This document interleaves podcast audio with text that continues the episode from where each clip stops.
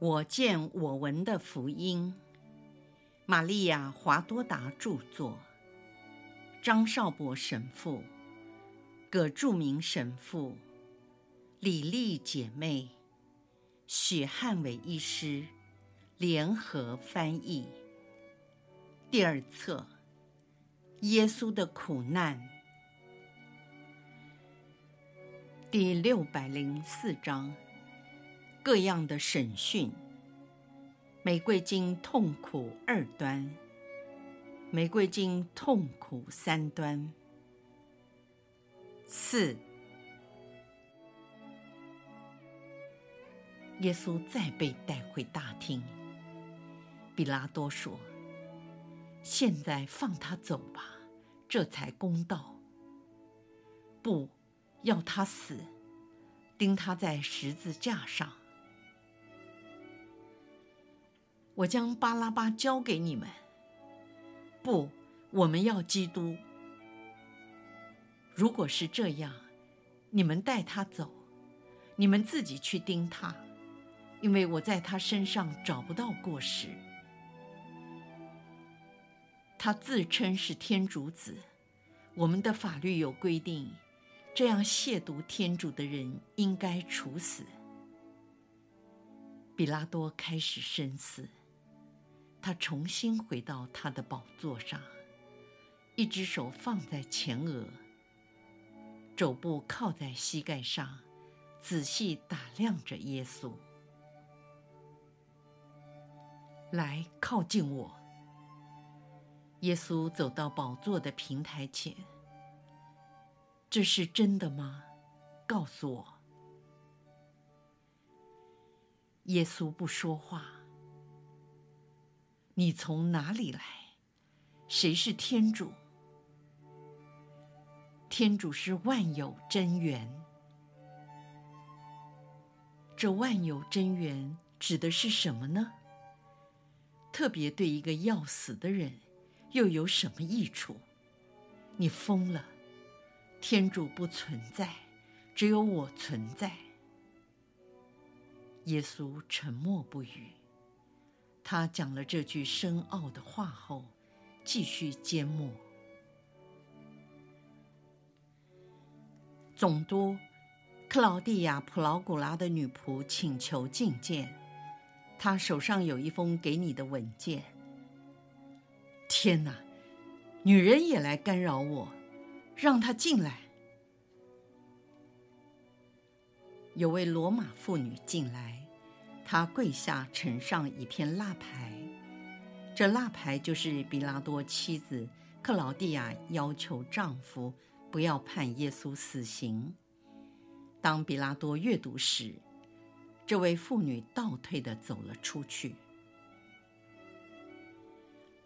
有人劝我免你死刑，你比占卜算卦的更强吗？你吓坏了我。耶稣仍然一言不发。你知道，我有权释放你，也有权定死你。要不是由上司给了你权柄，你什么权柄都没有。所以，那把我交给你的人，他犯的罪比你更重。是谁？你的天主吗？我很害怕。耶稣仍然保持着沉默。比拉多有些惶恐，在愿意与否之间处于两难。一方面，他害怕上天的惩罚；另一方面，又怕罗马的惩罚，同时还得顾虑到犹太人的报复。一瞬间，害怕天主的心态占了上风。于是他走到大厅的前面，以雷鸣的声音说：“这个人是无辜的。如果你这样说，便不是凯撒的朋友。他自称为王，就是凯撒的敌人。你想释放这个纳扎勒人，我们要上告凯撒。”这时，比拉多真的害怕这些人了。所以你们要他死，就照你们的意思吧。但是这位义人的血与我无关，不沾在我的手上。于是他叫人拿了一盆水来，在发疯的民众前洗手。这时他们大声喊说：“他的血债算在我们身上，他的血债算在我们和我们的后代子孙身上。我们不怕他，钉死他，钉死他。”班却比拉多回到他的座位，叫来了百夫长隆基诺和一名奴隶。他命令奴隶拿块板子，并在板子上贴着告示，上面写着：“纳扎勒人耶稣，犹太人的国王”，并高举给民众过目。不，不是这样。不要写犹太人的国王，而要写他自称是犹太人的国王。许多人反对。我写了就写了。比拉多严厉地说完之后，挺直身子，向前伸出他的手，手掌向下。他说：“让他钉在十字架上。”士兵，去。准备十字架。说完，便转身，头也不回地离开了喧嚣的群众和那苍白无力的受刑人。耶稣被留在前厅中间，由士兵看守，等待着他的十字架。一九四四年三月十号，星期五。耶稣说：“我要你华多达多默想我和彼拉多相遇的情景。若望宗徒几乎都在现场或在附近，所以他该是最好的证人和叙述者。按照他的记录，我离开盖法的家以后，被提到总督府时。”他特别清楚地描述，那是一大清早。的确，天空才露出一些曙光。若望也指出，犹太人没有进入总督府，是为了避免被玷污，才能吃逾越节的晚餐。这是他们一贯的虚伪作风，认为进入一个外教人的屋内。脚沾上了这家的尘土，便被玷污。然而，谋杀一个无辜的人，却不认为是犯罪，甚至于心满意足，更有胃口享受逾越节的晚餐。这样虚伪诡诈的人，至今仍然很多。凡是外表装作虔敬，说是爱天主。内心却充满邪恶的人，都像这些犹太人。他们只重视外在的形式，而缺乏真正的信仰。这种人实在令我嗤之以鼻。既然犹太人为了避免被玷污，不愿进入总督府，彼拉多只好走出来。了解叫嚣群众的诉求。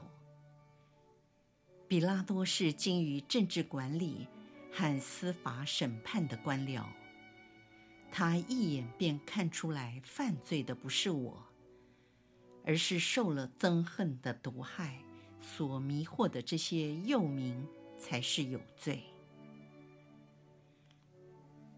当我们四目交接，都能相互看穿对方的心意。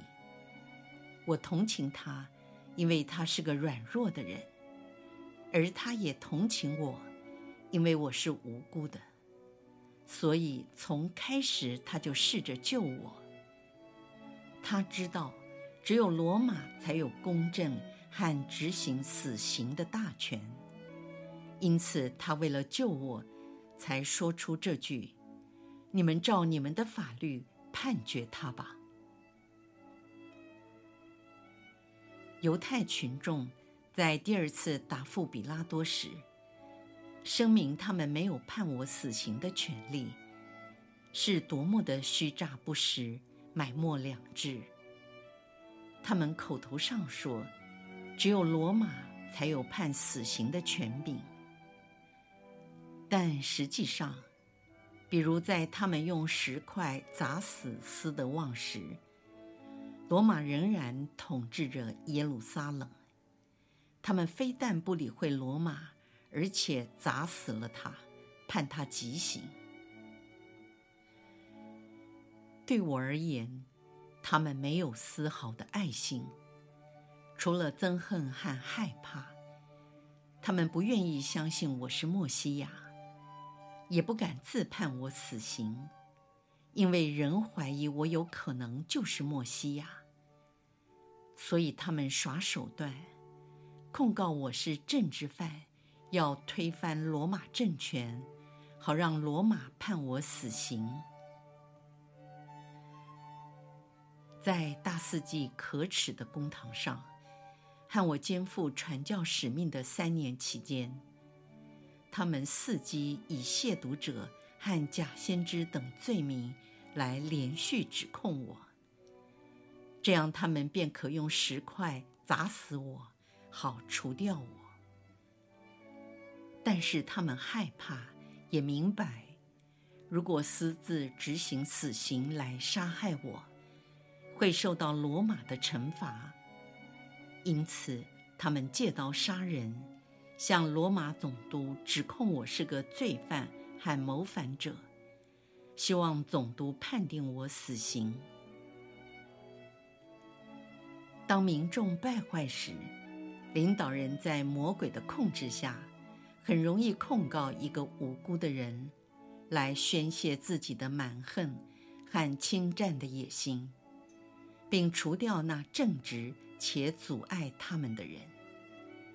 这种情景在人类历史中屡见不鲜。这些反常错谬的观念，孕育着败坏的思想或学说。而后爆发腐化的现况，民众就像魁梧的孕妇，在胎内孕育着怪兽。当产下他后，他就先吞食最优秀的民众，最后也害了他自己。彼拉多回到自己的宝座时，要我接近他，并常问我。其实他已经听说过有关我的事，何况在他的百夫长中，当有些人向他提起我的名字，时常热泪盈眶，流露出他们对我的爱及满怀的感激之情，甚至从内心深处把我当作他们的恩人。在他们向总督陈述的报告里，论及有关这先知，吸引了许多民众到他身边，听他宣讲新教义。而这教义提到一个奇怪的国度，为外教人是很不可思议的。他们常说我是一位善良仁慈的人，不求世间的荣华富贵。并向人灌输对当权者应有的尊敬与服从。他们所报告的事实比以色列人更诚实。上个星期天，比拉多被大街小巷民众的欢呼所吸引。他由总督府的窗口探头向外望，他看到一位骑着小驴驹。手无寸铁的人，前后左右都被孩童和妇女簇拥包围着。他一边走一边降服。彼拉多那时已经清楚明白，这个人不可能对罗马构成威胁。于是他希望知道我是否是个国王。在他外教人的疑心下，他想取笑那位骑着驴子的王。周围都是一些光着脚丫的儿童、微笑的妇女及平民百姓。从他三年以来所宣讲的，证实他对金钱和权势毫无兴趣。他只提到有关属于精神和灵性方面的事。为一个外教人，灵魂又是什么？连他们所拜的神明都没有灵魂，而人能有灵魂吗？他重复的声明：他的国不属于这世界。现在这位国王没有冠冕，没有王宫，没有官员，更没有军队起来捍卫他。把他从敌人手中救出，这就是最有力的证据。比拉多坐在他的宝座上，目不转睛地仔细端详我，因为我在他眼中是个谜。假如他能除掉人性内心对世俗的挂虑、职位的骄傲及外教人多神教的错误。他将会立刻明白我是谁。然而，光明怎能进入一个被太多东西堵塞的入口呢？我的孩子们，就算是现在，天主和他的光明，怎能进入一个封闭而堵塞的心？内心的门窗都因骄傲、邪恶、剥削等封锁了起来。而成为撒旦的工具，所以像比拉多这样的人，根本不可能明白和认识我的国是什么样的一个国度。最令人痛心的是，他不要求我为他解释。当我邀请他认识真理时，他不愿受教，很不顺服地说：“什么是真理？”他耸了耸肩，就把问题给了结了。我的孩子们啊，我现代的比拉多们，你们和比拉多没什么两样。当面对有关永生的重要问题时，就耸着肩，一副无所谓的样子。你们认为这是不合时代和失去价值的事。那真理是什么？是金钱，是女人，是权势，是健康的身体，世俗的名誉。这一切都不是。既然都不是，就忘了它吧，因为追求一个虚幻的思想是不值得的。然而，你们的理智却说金钱。女人、权势、健康、舒适、荣誉，都是真实而有价值的东西，所以我们渴慕，要不惜代价的去追求。为此，你们还不如厄萨乌，他为了获得一碗粗糙的食物，出卖了他永恒的祝福。这样做法。对你们的健康和灵魂的得救都带来伤害。为什么你们不坚持的追问，什么是真理？这真理，耶稣只希望把自己交给人，叫人认识他是谁的那一位。他现在就在你们眼前，如同在比拉多眼前一样。他的双目充满着爱。恳求你们说，询问我，我会教导你们。你们见到我怎样注视着比拉多吗？我以同样的目光看着你们。假如我以安详慈爱的眼神看着那爱我、恳求我和他说话的人，同样我也以怜爱的眼神看着那不爱我、不寻找我和不聆听我的人。我常施予爱，因为我就是爱。比拉多把我留在原地，不再继续问话。他走向邪恶的群众，他们凶狠地提高嗓门，以暴力服人。比拉多是个可怜的人，听从他们而不选择听从我。他耸耸肩，表示没有兴趣认识我要解释的真理，反而选择暴民的谎言。敬拜偶像，无论是哪种形式，通常是盲目的崇拜，及接纳虚伪和谎言。使软弱的人犯罪作恶。比拉多站在犯罪的边缘上，曾经两次设法解救我。现在他把我解送到黑洛德王那里，因为他心里非常明白，这位狡猾的分封王，一方面能不伤害罗马的利益，另一方面又不激怒犹太人民。就像所有软弱的人一样，比拉多犹豫不决，拖延时间，只希望群众的暴动会自然平息。我曾经说过，你们讲话是就说是，非就说非。但比拉多不听从我的教导。如果有人向他重复这句话，他会以一贯耸肩否定的态度来回应。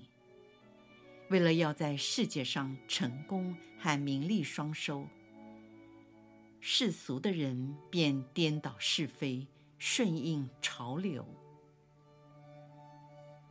在现今这二十世纪里，有多少个比拉多这类的人物呢？基督宗教中的英雄。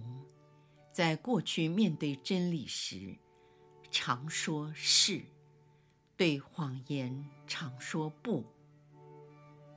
现在像那样英勇的人在哪里？那些临危不惧、临死不屈的英雄，从不拖拖拉拉的人又在哪里呢？对所有的善事，应该立刻完成。对所有的恶事，应该斩钉截铁地说不，绝对没有如果或但是。像这样的伟人去了哪里呢？当我从黑洛德王宫回到总督府时，比拉多有了新的折中方案，要我受鞭笞之刑。他希望得到什么呢？难道他不知道暴民已经失掉了人性，都变得像野兽一样？见到我满身是血的时候，更刺激了他们的兽性。我被破碎了，是为了补赎你们躯体所犯的罪。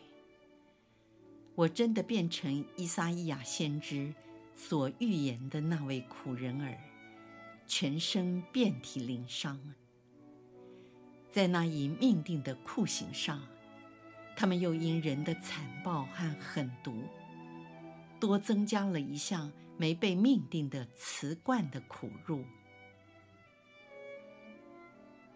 人呐，你们都看到了你们的救主，你们的君王佩戴的是痛苦的王冠，目的是要把你们的头脑。从一切邪恶的思想中解救出来。你们是否曾经想过，我这神圣无罪的头颅，为了还清你们在思想方面日益加重的恶念，更有恶念而演变成恶行的种种罪债，所受的痛苦呢？有时你们感觉被冒犯了。想想你们的君王，你们的天主，身披羞辱嘲笑，破烂肮脏的紫红袍，手里拿着竹竿做权杖，头上戴着的是荆棘冠冕。而当时已经奄奄一息、濒临死亡的我，还遭受掌掴，被愚弄。你们竟然对我毫无怜悯之心，就像当年的犹太人一样。你们不断地高举拳头，狂喊：“除掉他，除掉他！我们只有凯撒，没有别的神。”啊！拜邪神者，你们不敬拜天主，只崇拜自己，和你们当中更顽强骄傲的人。你们不接受天主子，因为你们犯罪，他不妥协；你们反而接受撒旦，因为他在犯罪方面热心助人，乐意为你们服务。你们害怕天主子。就像彼拉多害怕他一样，当你们感到他的力量临于你们，并借着你们的良心说出谴责你们的话，这时你们也会像彼拉多一样问说：“你是谁？”你们都知道我是谁，包括那些否认我的人，都晓得我的存在和我的身份。你们应该说实话，不要撒谎。而且前后已有两千多年的历史，人们不断地探讨、谈论我，也使你们认识我的奇迹。和你们相较，比拉多更能赢得我的宽恕。你们竟不如一个没有信仰的人。你们拥有两千年。基督信仰的传承，你们却没有利用这些知识来支持或深植你们的信仰，反而逐渐的把它忘掉。我对彼拉多比对待你们更严厉。对前者而言，我没有回答他的问题；至于对你们，我却不断的发言。尽管如此。还是无法说服你们，要你们承认我的身份，来朝拜我和服从我。现在和过去一样，你们认为我是咎由自取，因为我没有俯听你们的祈求。你们说，你们就是为了这个缘故而失掉了信德。